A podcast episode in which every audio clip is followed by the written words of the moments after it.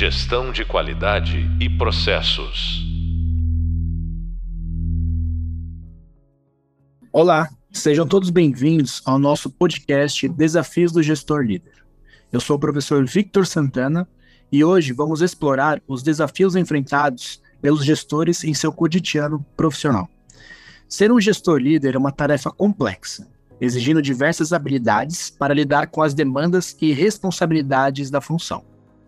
Vamos abordar alguns desses desafios e discutir estratégias para superá-los.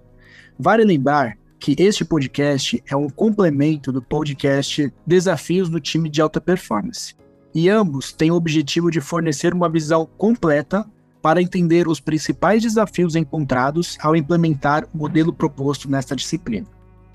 Nessa primeira parte deste podcast, vamos explorar os níveis de gerenciamento existentes e sua importância nas empresas, o que nos ajudará a compreender melhor os desafios encontrados pelo gestor no dia a dia. Para isso, utilizaremos como referência o livro Pipeline de Liderança, que apresenta conceitos valiosos sobre este assunto. Um deles é o próprio termo pipeline de liderança, que é utilizado para descrever o processo de identificar, desenvolver e promover líderes potenciais dentro de uma organização. A analogia do pipeline ou duto, que é a tradução em português, é usada porque o desenvolvimento de uma pessoa pelos níveis de liderança ocorre como um sistema de encanamento vertical, vamos pensar assim, onde os indivíduos fluem de uma fase para a próxima, à medida que progridem em suas carreiras, chegando ao topo das organizações. Esse conceito implica que o desenvolvimento de liderança é um processo contínuo e estruturado, onde os indivíduos são selecionados e preparados para assumir posições de lideranças futuras. Assim, à medida que os líderes atuais avançam em suas carreiras ou se aposentam, há uma sucessão de novos líderes emergentes, prontos para ocupar essas posições. Contudo, é importante destacar que o sucesso desse pipeline de liderança depende da capacitação estruturada e do engajamento do gestor com sua equipe para desenvolvê-lo. Infelizmente, é comum ver gestores culpando a equipe de RH por não possuir pessoas capacitadas para assumir certos cargos, ou até mesmo promovendo colaboradores despreparados, apenas para disfarçar a falta de preparo e de investimento neste desenvolvimento. O livro apresenta seis principais transições no pipeline de liderança. Primeiro, passagem 1, um, que é o que eu chamo, de gerenciar a si mesmo para gerenciar outros. Nesta fase, o indivíduo assume seu primeiro papel como líder de uma equipe, saindo de um papel de especialista técnico para supervisor, coordenador ou gerente, dependendo da estrutura hierárquica da empresa. O principal ajuste de mentalidade aqui é deixar de trabalhar individualmente e começar a liderar e desenvolver outras pessoas. Este será o principal foco nosso durante esse podcast. Mas antes disso, vamos falar das próximas passagens. Passagem 2: de gerenciar outros a gerenciar gestores. Nesta etapa, o líder precisa desenvolver habilidades para liderar outros líderes. Ele assume o papel de gerenciar gestores, fornecendo suporte e orientação a eles. Por exemplo, pode ocorrer a transição de um supervisor para coordenador de diversos supervisores ou um gerente que possui diversos coordenadores como é, subordinados. Passagem 3. De gerenciar gestores a gestor funcional. Nesta, o líder lidera gestores em áreas que não possuem grande experiência, exigindo habilidades de relacionamento e empatia com diversas outras áreas. Passagem 4. Do gestor funcional a gestor de negócios. Nesta, o líder assume o papel de liderar várias unidades de negócio ou divisões, tomando decisões estratégicas em larga escala. Passagem 5. De gestor de negócios a gestor de grupo. Aqui, o líder assume o papel de liderança a nível corporativo, indo além das fronteiras da organização, envolvendo-se em parcerias estratégicas e iniciativas de responsabilidade social. Passagem 6 de gestor de grupo a gestor corporativo. Nesta última passagem, o líder assume o papel da liderança a nível corporativo com responsabilidades ampliadas. É, nesta aqui seria realmente a última etapa de liderança onde estaria dentro do topo das organizações. Não iremos explorar todas as passagens como já comentado, mas convido vocês a explorar este livro para aprofundar esses conceitos e entender melhor como o pipeline de liderança é fundamental para o sucesso das organizações. Quando abordamos a mudança de alguma passagem nesse pipeline, independentemente do nível, é essencial entender que a pessoa precisa mudar em três importantes áreas: as habilidades, a gestão do tempo e os valores profissionais. Para aprofundarmos neste tema e falarmos dos desafios dessas três áreas, focaremos na passagem de nível 1, ou seja, de passar a gerenciar a si mesmo para gerenciar outros. Iniciaremos então a discussão sobre a primeira área, o desenvolvimento de novas habilidades. Nesta passagem de primeiro nível, é fundamental compreender que os resultados já não dependem exclusivamente do seu próprio esforço. O conhecimento técnico especializado, que antes garantia relevância individual, agora deve ser usado para treinar e apoiar a equipe na conquista de resultados. É comum que gestores de primeiro nível continuem concentrando-se na execução de tarefas, uma vez que se sentem confortáveis em sua expertise e acreditam que executar as tarefas de forma rápida e consistente seja mais produtivo para o time. No entanto, ao seguir esse caminho, é, acabam caindo na principal armadilha, que é a de negligenciar a gestão de pessoas. Quantas vezes já não ouvimos ou pensamos, nossa, é, minha principal função na empresa é apagar incêndios. Diariamente, o que fazemos é apenas é, reagir a crises. Mas por que isso ocorre? Neste ponto, é importante lembrar que a liderança não se trata apenas de delegar tarefas e esperar pelos resultados. Envolve também entender as necessidades individuais dos membros da equipe, motivá-los, fornecer feedbacks construtivos e criar um ambiente em que se possam crescer e desenvolver. Sem a gestão de pessoas devidamente aplicada, é difícil estabelecer um time alinhado e engajado. Vamos utilizar um exemplo para facilitar o entendimento de uma das causas principais desse problema. Imagine uma área com um coordenador atuando como gestor de primeira passagem e abaixo dele três cargos, ocupados por um analista júnior, um pleno e um sênior. Agora, suponha que você, como analista sênior, tenha acabado de ser promovido para a posição de coordenador. Porém, seu antigo gestor não havia implementado um plano de desenvolvimento de equipe. Ou seja, não houve um mapeamento de competências e o planejamento de capacitação dos gaps encontrados, como, vir, como estamos vendo nessa disciplina. Essa promoção acarretaria em diversos problemas. Primeiro, como gestor de primeira passagem, você não foi devidamente preparado para assumir a nova posição.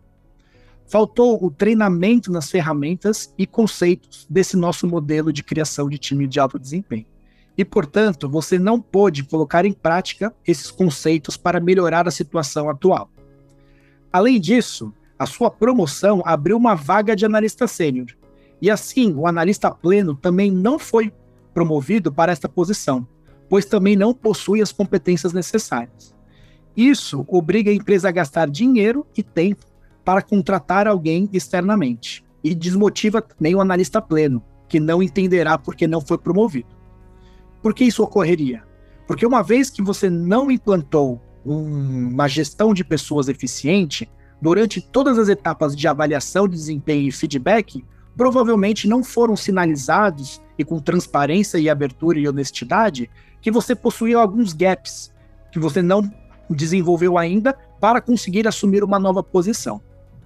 Porém, imagina que em outro cenário, este analista pleno seja promovido para o cargo de sênior porém sem esse devido preparo. E assim, ele não conseguirá exercer as novas funções desse cargo, é, até que assuma todas as competências necessárias, se restringindo apenas às características e funções do cargo anterior. Seja o analista pleno promovido ou não, ao final, você, como gestor, precisará dedicar parte do seu tempo executando as atividades de analista sênior, até que alguém esteja apto a assumir essas tarefas. Nessa demanda, você poderia analisar e, se, e pensar: poxa, não tenho ninguém treinado para isso. O que irei fazer? Vou fazer eu mesmo essas atividades. E aí que está a armadilha. Se a gente não parar e der um passo atrás, nunca reverteremos essa situação. Essa falta de preparo e desenvolvimento adequado da equipe impacta qualquer movimentação de pessoas. Cria-se um ciclo infinito de incapacidade de evoluir, pois você fica sobrecarregado, tentando aprender novas funções no seu novo cargo, enquanto ainda executa tarefas antigas, pois não tem ninguém para executá-las. Isso prejudica o desempenho geral da área como um todo. Tudo isso se dá pela falta de desenvolvimento das ferramentas de gestão de pessoas e time de alta performance.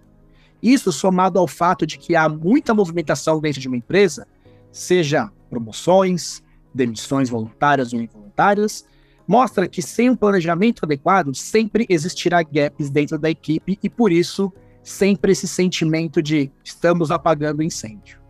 Mas como poderíamos reverter essa situação? Para quebrar esse ciclo e, e alcançar um bom desempenho da área, é crucial direcionar o foco para a gestão de pessoas e proporcionar um espaço dedicado a essa transformação.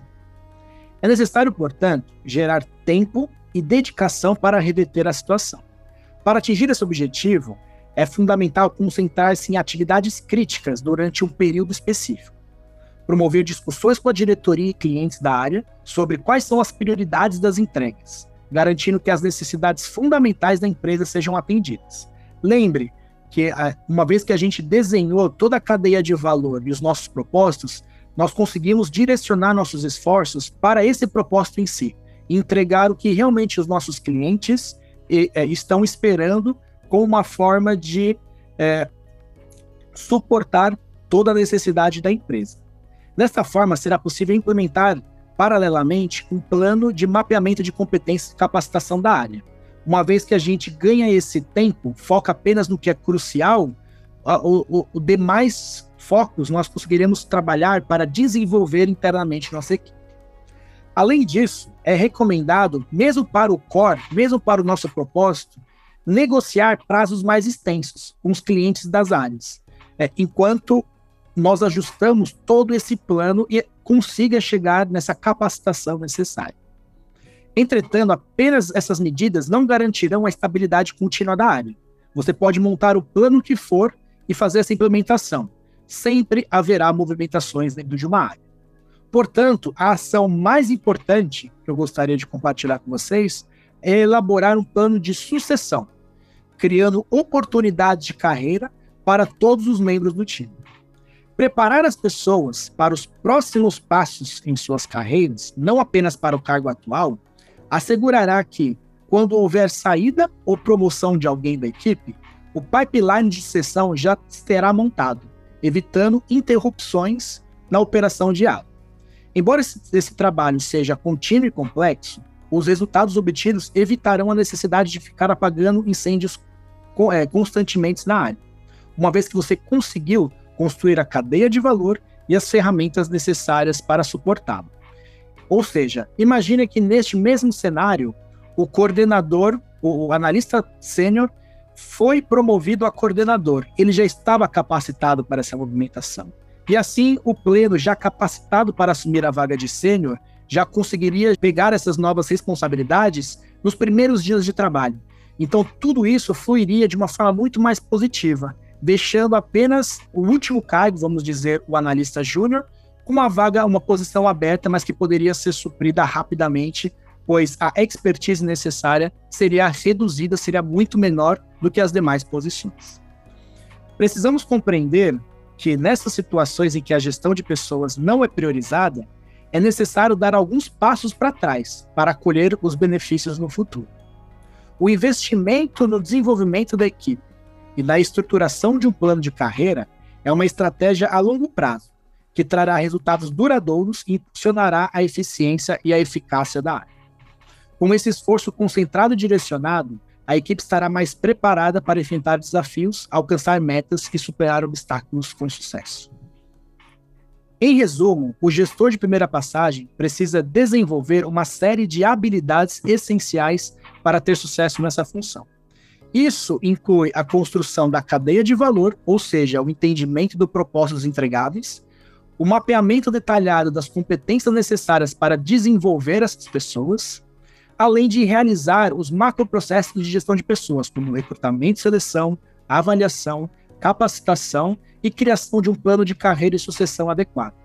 Este é um dos principais objetivos de fornecer uma proposta de modelo de construção de um time de alto desempenho nessa disciplina, pois sei que este, é, este exemplo que eu acabei de citar é muito comum e nós encontramos em diversos locais por onde passamos. A segunda área de importância para o foco do novo gestor é a gestão do tempo. A gestão do tempo é um desafio importante para o gestor líder, pois ele precisa mudar seu foco de preocupação, que antes era só dele, para se concentrar nos outros membros da equipe. Quando uma pessoa gerencia apenas a si mesmo, é necessário ter disciplina em relação aos seus horários de trabalho, aos prazos de entrega e à comunicação com seu superior para discutir prioridades. No entanto, ao passar a gerenciar outros, essa pessoa deve dividir sua rotina e atenção em diversas frentes paralelas. Entre elas temos desprender tempo para construir o planejamento estratégico da área, que envolve a definição de expectativas, a construção de novas posições, a definição de indicadores e metas e a gestão orçamentária da equipe. É, desprender tempo para a própria equipe, ajudando a organizar seus PDIs, a resolver conflitos internos, além de incentivar a cultura da empresa e de feedback dentro da sua equipe. Desprender tempo para focar e organizar as demandas e prioridades diárias da equipe, garantindo um planejamento semanal consistente para constar os resultados e também desprender tempo para ter uma comunicação e diálogo com outros departamentos da empresa. Afinal, todas as áreas, umas dependem das outras, não existe área apartada. Escutamos muito também dentro de empresas falar que cada área está ilhada, está na sua própria ilha, porque não se comunica e não trabalha em sinergia com as demais. Só isso já está claro que esse time não seria um time de alto desempenho, pois qualquer área sempre dependerá de outras para entregar um resultado. Antes de prosseguirmos, é importante destacar que não existe uma abordagem certa ou errada para a gestão do tempo. Cada profissional pode criar e utilizar ferramentas que sejam eficazes para resolver problemas e organizar suas tarefas. O objetivo deste podcast e desta disciplina não é apenas dizer o que precisa ser feito para ter sucesso, como se fosse uma fórmula mágica, porque isso não existe mas sim fornecer ferramentas e conceitos para que cada gestor possa aplicar aquilo que faça mais sentido para si.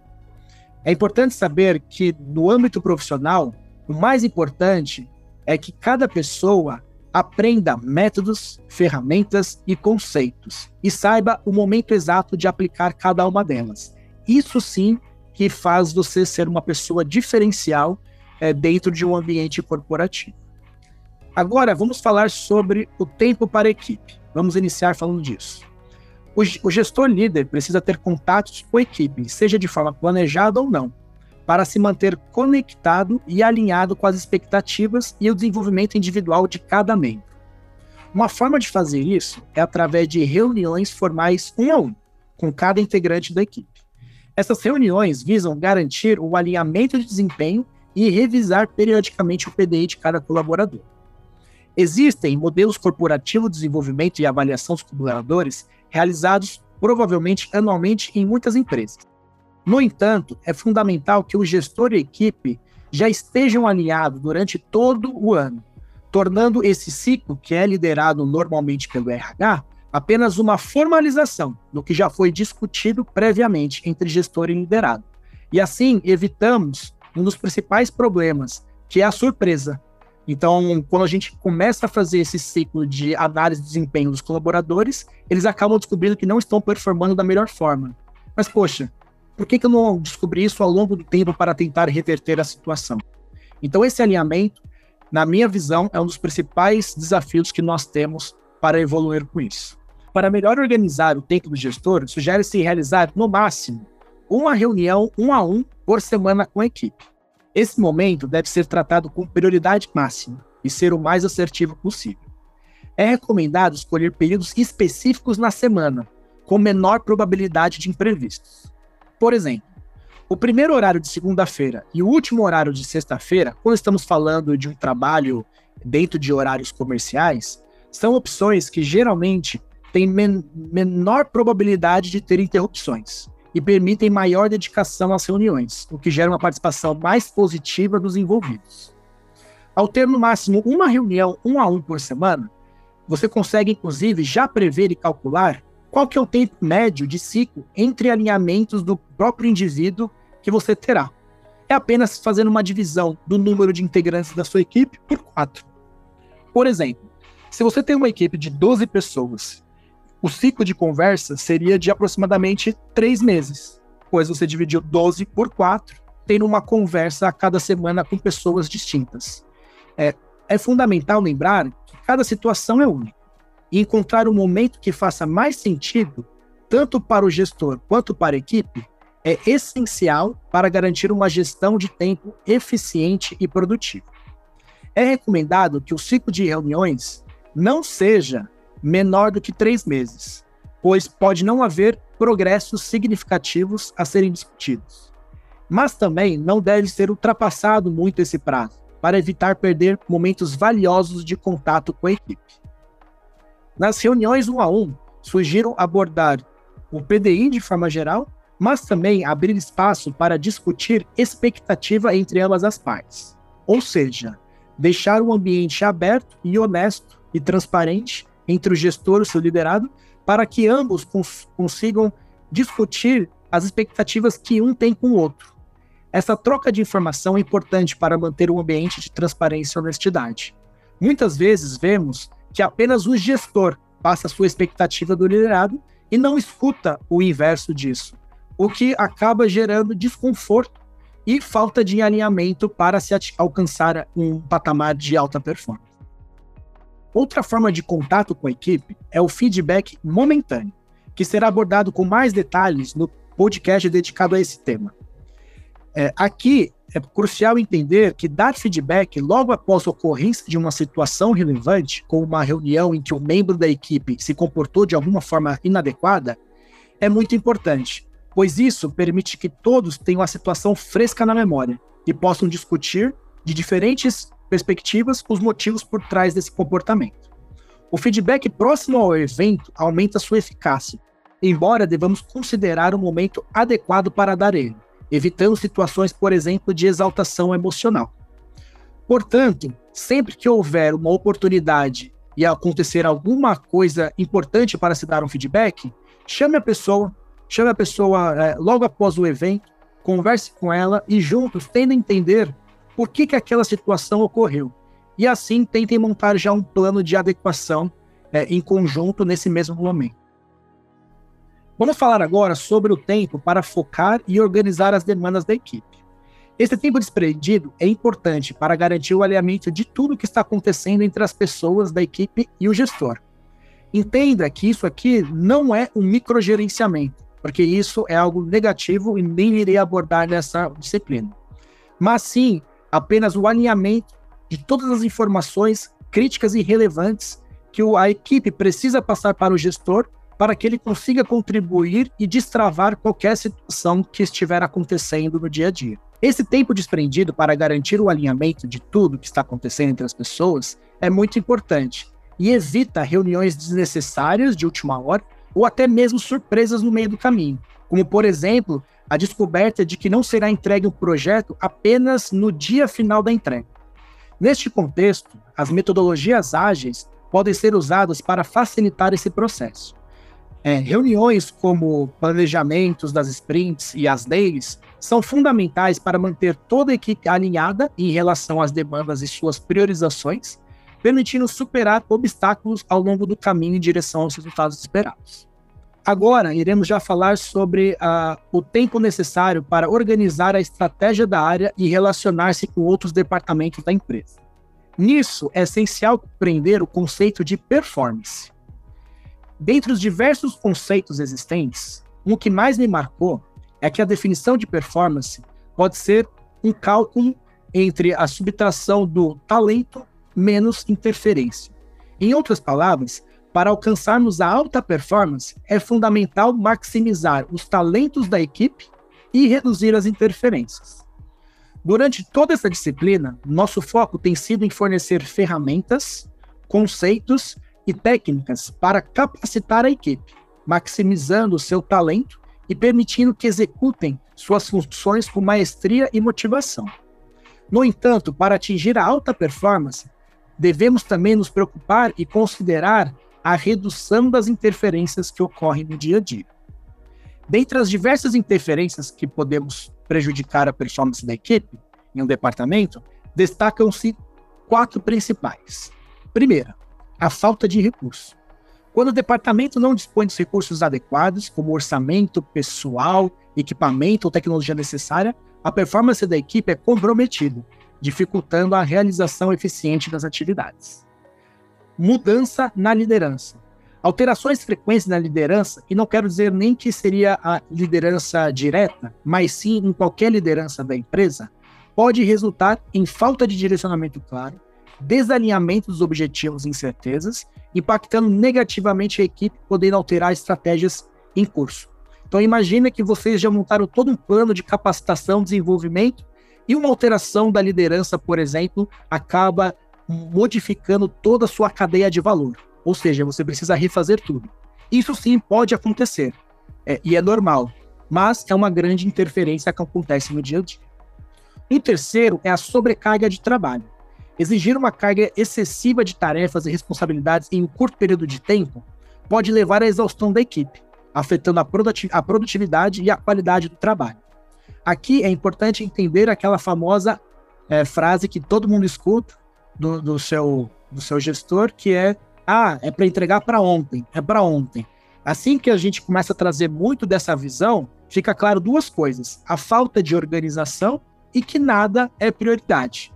É, então, essa sobrecarga também foi discutida anteriormente quando discutimos sobre é, apagar incêndios é, durante o, o, nosso dia a dia, né? Que toda a parte de organização e estratégia da área também é focada para essa redução. E por fim, a quarta parte é uma mudança no mercado e na indústria. Alterações repetidas nas preferências dos clientes, avanços tecnológicos ou condições econômicas podem exigir adaptações rápidas. Se o departamento não estiver preparado para isso, sua, sua performance pode ser prejudicada. Para enfrentar essas interferências e minimizar seus impactos, é crucial que o líder desenvolva habilidades de negociação e comunicação assertiva. Para isso, o gestor líder pode se beneficiar de conceitos de gerenciamento de projetos. Nesse contexto, destaco o tripé de construção de um projeto, que é o objetivo, os recursos disponíveis e o tempo necessário. Ao longo do tempo, identifiquei que essas três características chaves podem ajudar na negociação com qualquer público, seja ele a alta direção ou outros departamentos da empresa. Sempre que surgir uma mudança de escopo na atuação por qualquer motivo, seja por novas demandas ou mudanças do ambiente, é útil sempre pedir que as outras pessoas a, a, com quem você está negociando que informem duas partes do tripé, enquanto você fornecerá o terceiro. Por exemplo, imagine que algum departamento solicite ajuda para absorver alguma demanda ou executar uma atividade não prevista na cadeia de valor que você mapeou da sua área. Essa interferência pode gerar ruídos de performance dentro da equipe, já que você não fez esse mapeamento previamente e ainda não desenvolveu essa capacidade dentro dela. Como gestor líder, você pode perguntar ao líder desse outro departamento qual que é o objetivo esperado, qual que é o recurso disponível e o tempo esperado. Escolha dois que eu te darei o terceiro. Ao final, ele deveria escolher dois desses e você ficaria responsável por fornecer o terceiro. Caso essa outra área forneça o objetivo esperado e peçam para manter os mesmos recursos que você tem atualmente, você será capaz de estimar o tempo necessário para a entrega, pois este tempo precisará conter o mapeamento de novas competências, seu desenvolvimento dentro da equipe e garantir que a curva de aprendizagem, de aprendizado seja realizada para entregar o objetivo com os recursos disponíveis. Se eles fornecerem, por exemplo, o tempo e o objetivo que precisa ser entregue, você poderá determinar os recursos necessários para atingi-lo. Por exemplo, você poderia solicitar recursos humanos ou ferramentas necessárias para acelerar essa entrega de alguma estratégia que você possa ter em mente. seja para encurtar o tempo de aprendizagem ou seja para aumentar a capacidade de produção com uma ferramenta inovadora. Caso já determinem para você os recursos disponíveis e o tempo necessário, você poderá, por exemplo, determinar qual é o objetivo a ser alcançado. Então, se alguém virar e falar: "Ah, você tem os seus recursos e você precisa me entregar isso na semana que vem", você conseguirá entender, tudo bem, até semana que vem eu consigo te entregar este determinado objetivo. Nesta situação, você fará uma análise do que pode ser entregue dentro desse prazo estipulado, alinhando as expectativas sobre o que será alcançado. Essa definição do tripé é fundamental para ter clareza na atuação e poder de negociação, permitindo lidar efetivamente com as questões e obstáculos que surgem, garantindo o sucesso da equipe. Você pode até estar pensando, poxa, mas isso aí é... não é verdade, porque a minha realidade é outra. Onde eu trabalho, as pessoas já me passam o prazo, já me passam o objetivo e já me, não me dão nenhum recurso a mais disponível. Será que isso é verdade? Vamos analisar.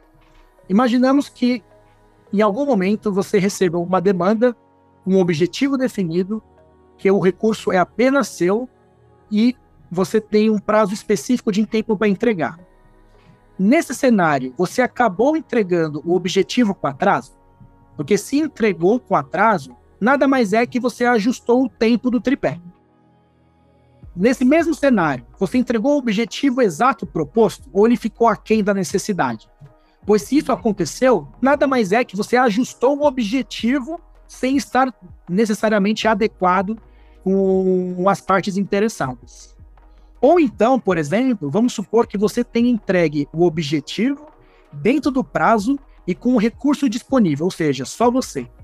De duas coisas, uma com certeza aconteceu. Ou você deixou de entregar outras, outras demandas, ou seja, você nada mais fez do que ajustar o tripé de recurso.